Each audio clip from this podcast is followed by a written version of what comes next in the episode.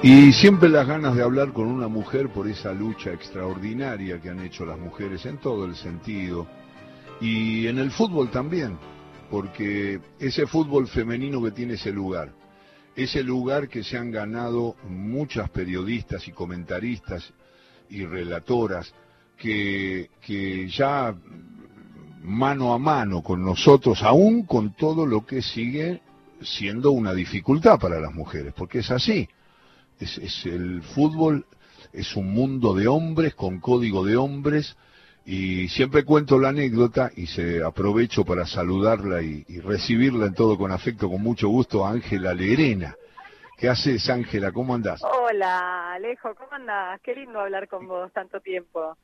Hace mil años que no hablamos, pero siempre le cuento a Viviana Vila que una vez cuando la incorporó Marcelo Araujo en el glorioso fútbol para todos y la puso en, eh, como una de las comentaristas que estaba, nadie me decía nada. Yo soy vecino de un hombre que ya no está en la vida, un viejo dirigente de ferro, eh, Oscar Taranto, que es de aquí al lado, están sus, nietos, eh, vive su, sus hijos, su hija.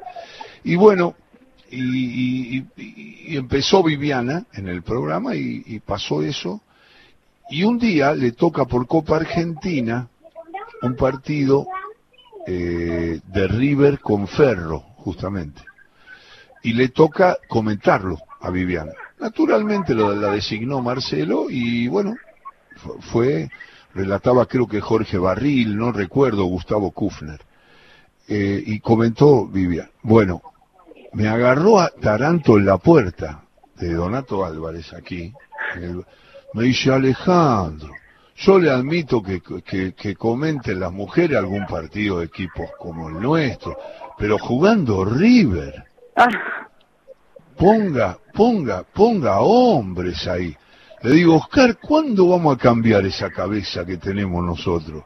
¿Cuándo, ¿cuándo va a revisar eso que dice Oscar? Pero no era el pensamiento de él solo, Ángela. A ver, quiero, quiero tus reflexiones. es, muy común, es muy común. Igual quiero contar que así como, como hay personas así, con, esas ideas cerradas, cuando yo empecé en Fútbol para Todos, que me tocó con vos, me diste una charla muy linda antes de salir a la cancha, Alejandro, que no me voy a olvidar nunca, eh, sobre confiar en mí misma y que, que no tenía nada que demostrar, que si ya estaba ahí, eh, ya había demostrado y no tenía nada que demostrar y me, me sacó mucha presión esa charla, así que bueno, te la quería agradecer.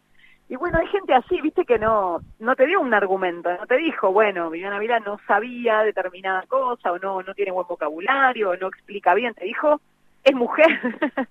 Yo a esta altura ya, me río porque es cuando quieren criticar a una mujer que lo hagan con el género, eh, es casi un elogio, porque quiere decir que no encontraron ningún argumento profesional.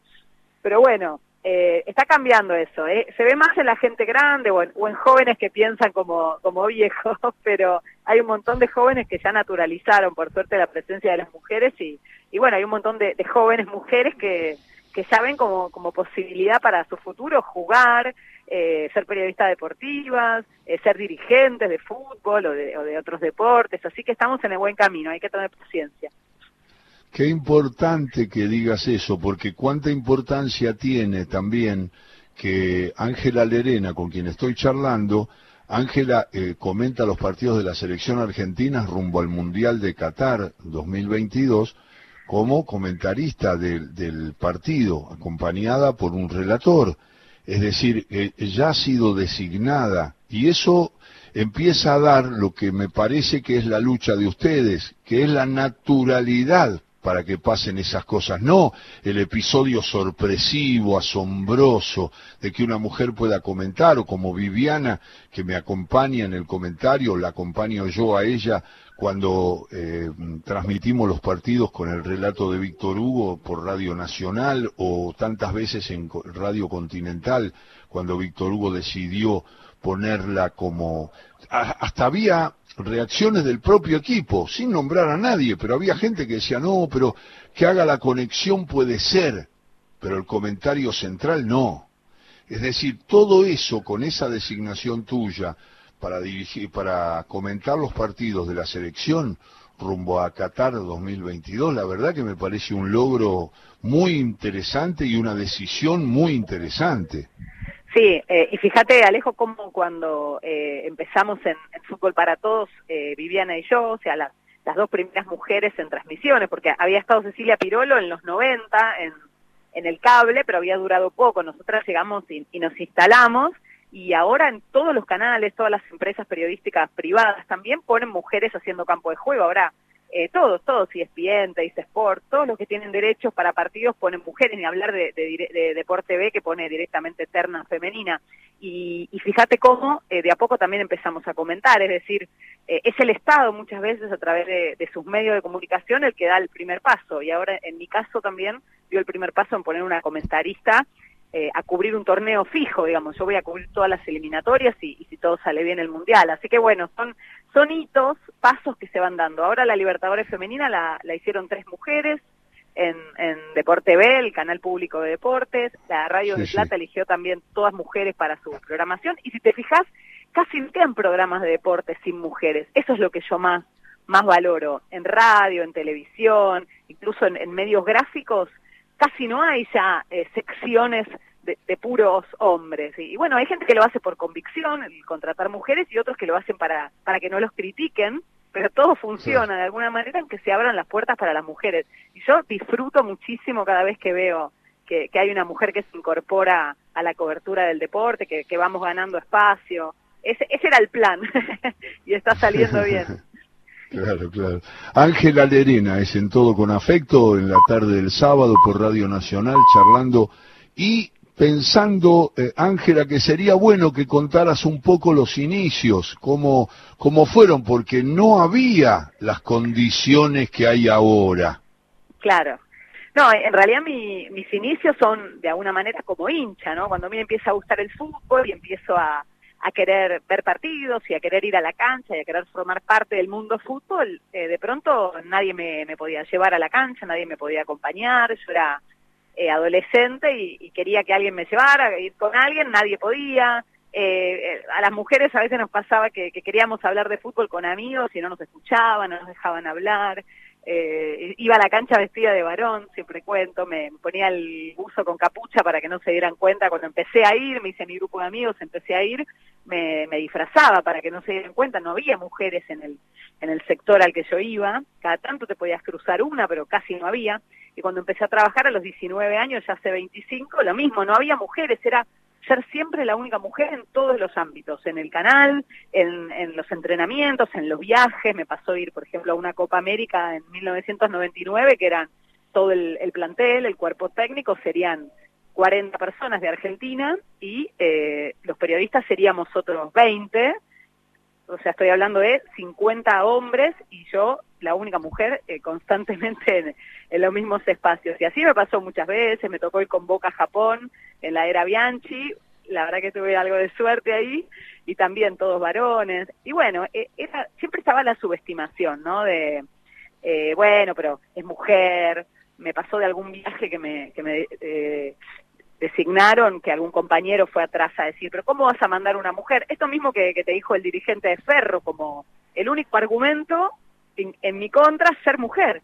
Y hay gente que lo, que lo toma con naturalidad, eh, esta, este machismo, ¿no? Yo les digo, si vos fueras a un, a un hospital porque te, te accidentaste o te lastimaste, vas al hospital, ¿le dirías que no me atienda una médica mujer? Cuando sale una médica mujer, le dirías, no, no, no, a mí tráigame un hombre porque ella es mujer. Bueno, es, es, lo mismo cuando vos rechazás un partido de fútbol, como, como pasa muchas veces que dicen, voy a cambiar de canal, le voy a sacar el volumen solo por no escuchar a una mujer. ¿eh? Es, algo que en el futuro lo vamos a ver tan insólito como ir al hospital y, exigir que no te atiendan en la guardia eh, una médica de guardia mujer. Yo estoy segura de eso, de que, de que se van a, naturalizar de tal manera que, que ya va a dar lo mismo, ¿no? Después se va a evaluar el profesionalismo de cada uno. Yo tampoco pretendo que me den espacios solo por ser mujer, pero pero en algún momento va a ser va a ser lo mismo ser hombre o mujer. Esa esa es mi aspiración. Solo van a, a, perdurar los buenos, los esforzados, los buenos compañeros sueño con eso. es Ángela Lerena. ¿Seguís buscando, Ángela, más allá del lugar que ya tenés y compartís con tus compañeros y compañeras? Eh, ¿Seguís buscando maneras de expresar el comentario? ¿Lo, ¿Lo haces más tranquila ahora que tenés un espacio y lo desarrollás todo lo que adquiriste? ¿O seguís siempre, eh, digamos, eh, con inquietud investigando? No, yo siempre sigo intentando mejorar todas las cosas que hago. Eh, e-, es la forma que, que, encaro la vida y la forma que encaro el trabajo porque disfruto de, estudiar, de formarme. Y ahora como comentarista, que, en realidad empecé hace un, año y poquito a comentar el fútbol femenino, que también comento por TNT Sport, y ahora se me sumó la selección, que lamentablemente eh, fueron cuatro partidos y ahora se suspendió la doble fecha, así que no es algo muy regular por, por culpa de la pandemia, pero sigo estudiando, estudio, me anoto en todos los cursos que veo, ahora me anoté en un congreso internacional que hay de directores técnicos, que, que es vía Zoom, el 24 y el 25, eh, mis compañeros eh, a los que valoro mucho, por ejemplo Vicente Muglia, que es un analista de Olé, que da, da cursos de, análisis táctico, me anoté en sus dos niveles, hice el curso de videoanálisis para saber manejar también herramientas tecnológicas, que, que por ahí yo que soy grande también, eh, por ahí nos quedamos un poco afuera de la tecnología y yo no quiero que me pase, no, sigo estudiando, sigo leyendo, sigo viendo partidos, hablo con técnicos, eh, pido reuniones con técnicos que, me piden que no cuente porque, porque no quieren que todos les vayan a pedir, pero me reúno con técnicos importantes y me explican su, su estilo de juego. Soy muy una esponja, eh, Alejandro, que aprende todo el tiempo y, me hace muy feliz eso. El día que, que, que piense que no tengo más para aprender, me retiro y me voy a mi casa es Ángela Lerena. Ángela, ¿y cómo manejabas el tema de la pasión por un cuadro? ¿Cómo lo manejás? ¿Cómo lo manejabas? ¿Cómo, cómo repercute? Si hay gente que sabe. Yo, viste que soy muy enemigo de que se revele eso y creo que hay que mantenerlo en secreto porque el hincha de fútbol es muy desconfiado y nunca va a pensar que vos no dijiste alguna cosa eh, por, por, por, conveniencia, por pasión, porque son muy hincha de un equipo, y entonces nadie va a pensar que no lo viste o que le pasa a los árbitros y nos pasa a nosotros. Por eso estoy en contra de que lo revelen. Pero ¿cómo, cómo te llevas con eso? Más allá que eh, con toda tranquilidad no digas nada, pero sí digas cuál es tu elección. Bueno, ya me acostumbré. Eh, cuando empecé en el periodismo eh, me costaba, de golpe tenía que trabajar los domingos y estoy diciendo en el, en el año 1995, ¿no? Le decía a mi jefe, pero yo los domingos voy a la cancha, ¿cómo voy a trabajar? y me decían, bueno, pero vos querés, ser periodista deportiva, los domingos vas a trabajar y, bueno, te va a tocar quedarte en el canal, ir a cualquier otro estadio, me tocó mucho B Metropolitana, B Nacional, eh, a veces Primera, eh, y bueno, obviamente no necesariamente el equipo del que, del que era hincha. Y bueno, la verdad es que el corazón lo sigo teniendo, por supuesto, pero lo que siempre digo es que perdí, perdí el odio a los demás equipos. Entonces realmente si yo veo al, no sé, al rival, al clásico rival de mi equipo y juega bien, juega bien si el equipo que, del que yo siempre fui hincha juega mal, juega mal. Realmente no, no me considero un termo, digamos, de, las personas que solo ven con las anteojeras de su, de su cuadro. Perdí el odio, eh, soy enamoradiza, siempre digo de los buenos equipos, me gustan los equipos que juegan bien y, e hincho por ellos que juegan bien para mí, ¿no? Según como yo entiendo el fútbol, me gustan los equipos convencidos, me gustan los equipos que contagian, entonces realmente es, es algo que excede mucho eh, por ahí el amor por, por unos colores. Ya, ya hay tantas cosas que intervienen. Aparte vos sabés, Alejo, que después un técnico te parece que es, es trabajador, es, buena persona, te cae bien y querés que le vaya bien. Entonces ya, ya va mucho más allá de, del cuadro. Pero bueno, mi corazón siempre va a estar y, yo me dedico al fútbol por amor a un equipo. Así que bueno, algún día lo contaré. Cuando me jubile, desde, desde mi jubilación lo contaré. Dentro de 100 años, Ángel. El, tema, el tema es que, el tema también, y me parece que también vale la pena saberlo desde vos, es cómo la gente tiene la detección de qué cuadro sos. O lo escuchó, o no lo sabe, o lo imagina, porque hay mucha gente, a mí me, me ha pasado a lo largo de mis 46 años como comentarista, que he sido hincha, según los hinchas, de todos los clubes. O sea, claro, e, es, amplísimo el, panorama. ¿Te ha pasado que la insinuación ha sido muy precisa o, por datos o porque te escucharon o porque no te escucharon y suponen? Sí, me pasa. Me, pasa que hay gente que, que, me conoce de cuando era hincha porque iba todos los fines de semana y entonces sabe de qué cuadro soy y me pasa que hay gente que cree saber de qué cuadro soy, pero ahora hay una novedad también que antes no se daba, que es que creen que te paga un club, ¿viste? Así que bueno, hay mucha gente que me acusa de ser paga por, por mi supuesto cuadro, que a veces aciertan y a veces no. Y bueno, yo me río, yo me río. La verdad que me asignan prácticamente todos los clubes eh, de Buenos Aires y Gran Buenos Aires. Así que bueno, me río, me río. Ya son tantas las cosas que nos dicen por redes sociales y todo, a veces buenas, a veces malas, que ya, ya no les presto mucha atención. Lo firma Ángela Lerena. Ángela, y, cuando haces, eh, mm, te, te plantás frente al episodio, cuando, cuando, cuando empezás a recorrer todo el tiempo, ¿desde cuándo haces esta, eh, estar involucrada en el, en el fútbol? ¿De, ¿De, qué año sería? Para hacer un cálculo. Y bueno, más o menos desde el 90 desde el 90 que el fútbol es en mi vida, digamos, es el centro de mi vida como hincha o como periodista. Eh, fue el Mundial 86 me, me, marcó mucho, pero el Mundial 90 fue, fue un año que, me enamoré perdidamente para siempre. bueno, en ese panorama de todo lo que recibiste, todo lo que investigás, porque se sabe que sos muy inquieta y que buscas maneras para, para expresar mejor tu, tu, tu periodismo, tu manera de comentar un partido, eh, ¿Dónde pones, yo siempre hago una pregunta histórica a todos los entrenadores, por supuesto gente eh, más grande que vos, o sea, más mm, con más edad, con mucha más edad, pero sirve en, en este caso.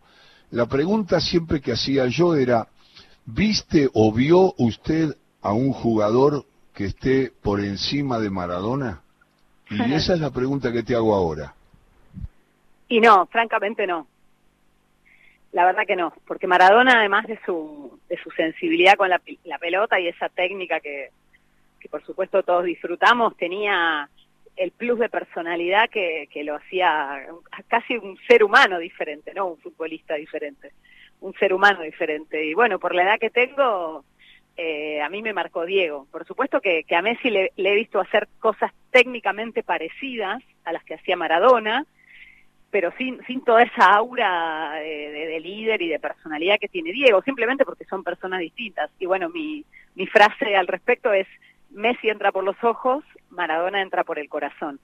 Y sigo pensando eso, que Maradona conmovía mucho más de lo que de lo que nos puede conmover un, futbolista eh, al, que lo admiramos por su pegada o por su gambeta o por o por eh, cómo controla la pelota era era algo que iba mucho más allá así que no no vi ningún jugador superior a Diego ¿Cómo ves, Ángela, es Ángela Lerena, cómo ves el fútbol femenino? Si tenés que hacer un concepto que siempre es más difícil, ¿no?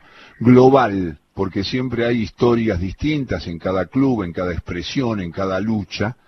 Pero hoy, si vos le tenés que contar a alguien, a mí, suponete que no sé nada, porque la verdad que sí, que sigo el fútbol femenino, pero digo, vos a nivel mundial, los mundiales jugados, la Copa Libertadores, la participación de Argentina, los clubes, los equipos mejores y los equipos que todavía están lejos de competir.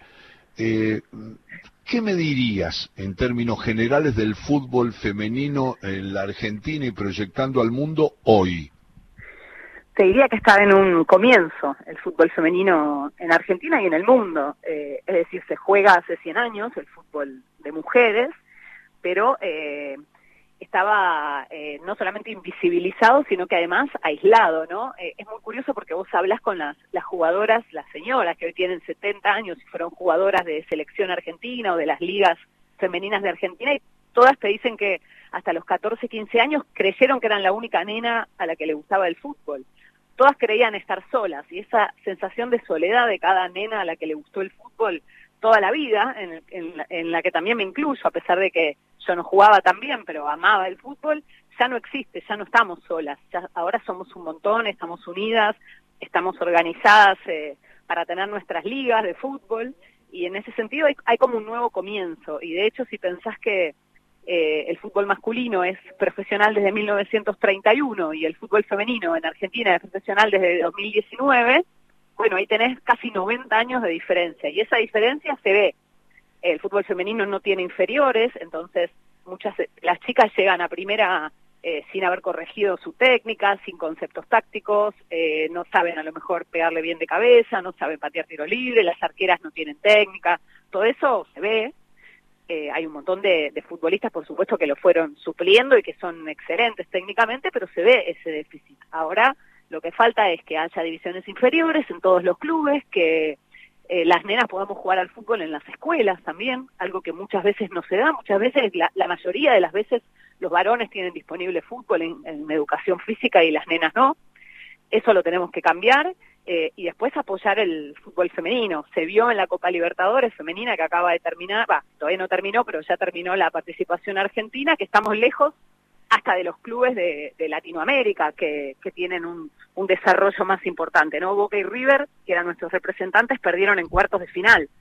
Eh, eso, eso es porque falta, falta mucho, falta apoyo, faltan sponsors, falta plata, por supuesto, como siempre, pero yo pongo eh, mucho el énfasis en eso, faltan divisiones inferiores y eso de a poco se está construyendo. Ya River tiene muy buenas divisiones inferiores, Racing tiene muy buenas divisiones inferiores. Eh, otro asunto que falta también es eh, federalizar, porque las, las chicas buenas que viven en Córdoba o en, o en Mendoza o en Tucumán tienen que venir a jugar a Buenos Aires porque allá no son profesionales todavía los clubes. Eh, falta, es, es, un, es un principio, pero yo estoy segura de que va a funcionar la FIFA está poniendo muchísimo dinero en el fútbol femenino, más que nada porque es un negocio, ¿no? No voy a creer que a la FIFA de pronto le empezaron a, a interesar las mujeres por una cuestión de feminismo, sino porque duplica el negocio, Alejo. Si vos pones a jugar a las mujeres, duplicás los equipos.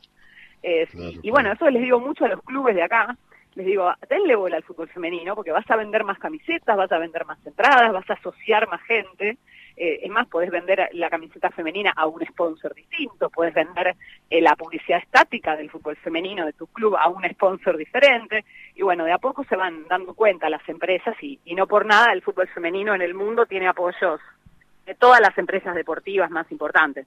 Eso es porque el negocio está, y bueno, lamentablemente hay que apostar al negocio para desarrollarlo, pero bueno, estamos también los que decimos que el negocio sea la locomotora y, y nosotras iremos eh, viendo cómo, cómo podemos evitar que el negocio arruine todo lo lindo que tiene el fútbol femenino, porque eso también está la camaradería, la amistad, cuando termina un partido, cómo se abrazan las chicas con las rivales, eh, cómo toman la libertad sexual, por ejemplo, de orientación sexual de una forma que, que en los varones es impensada bueno, tiene mucha, muchos beneficios, muchas ventajas e intentaremos que, el crecimiento y el desarrollo no, no, nos arruine todas esas cosas lindas que tiene el fútbol femenino. Y te digo que si ves las, las mujeres periodistas deportivas, estamos todas eh, apoyando al fútbol femenino, así que es lo que te decía al principio, ya nadie, ninguna mujer está sola, estamos todas acompañadas.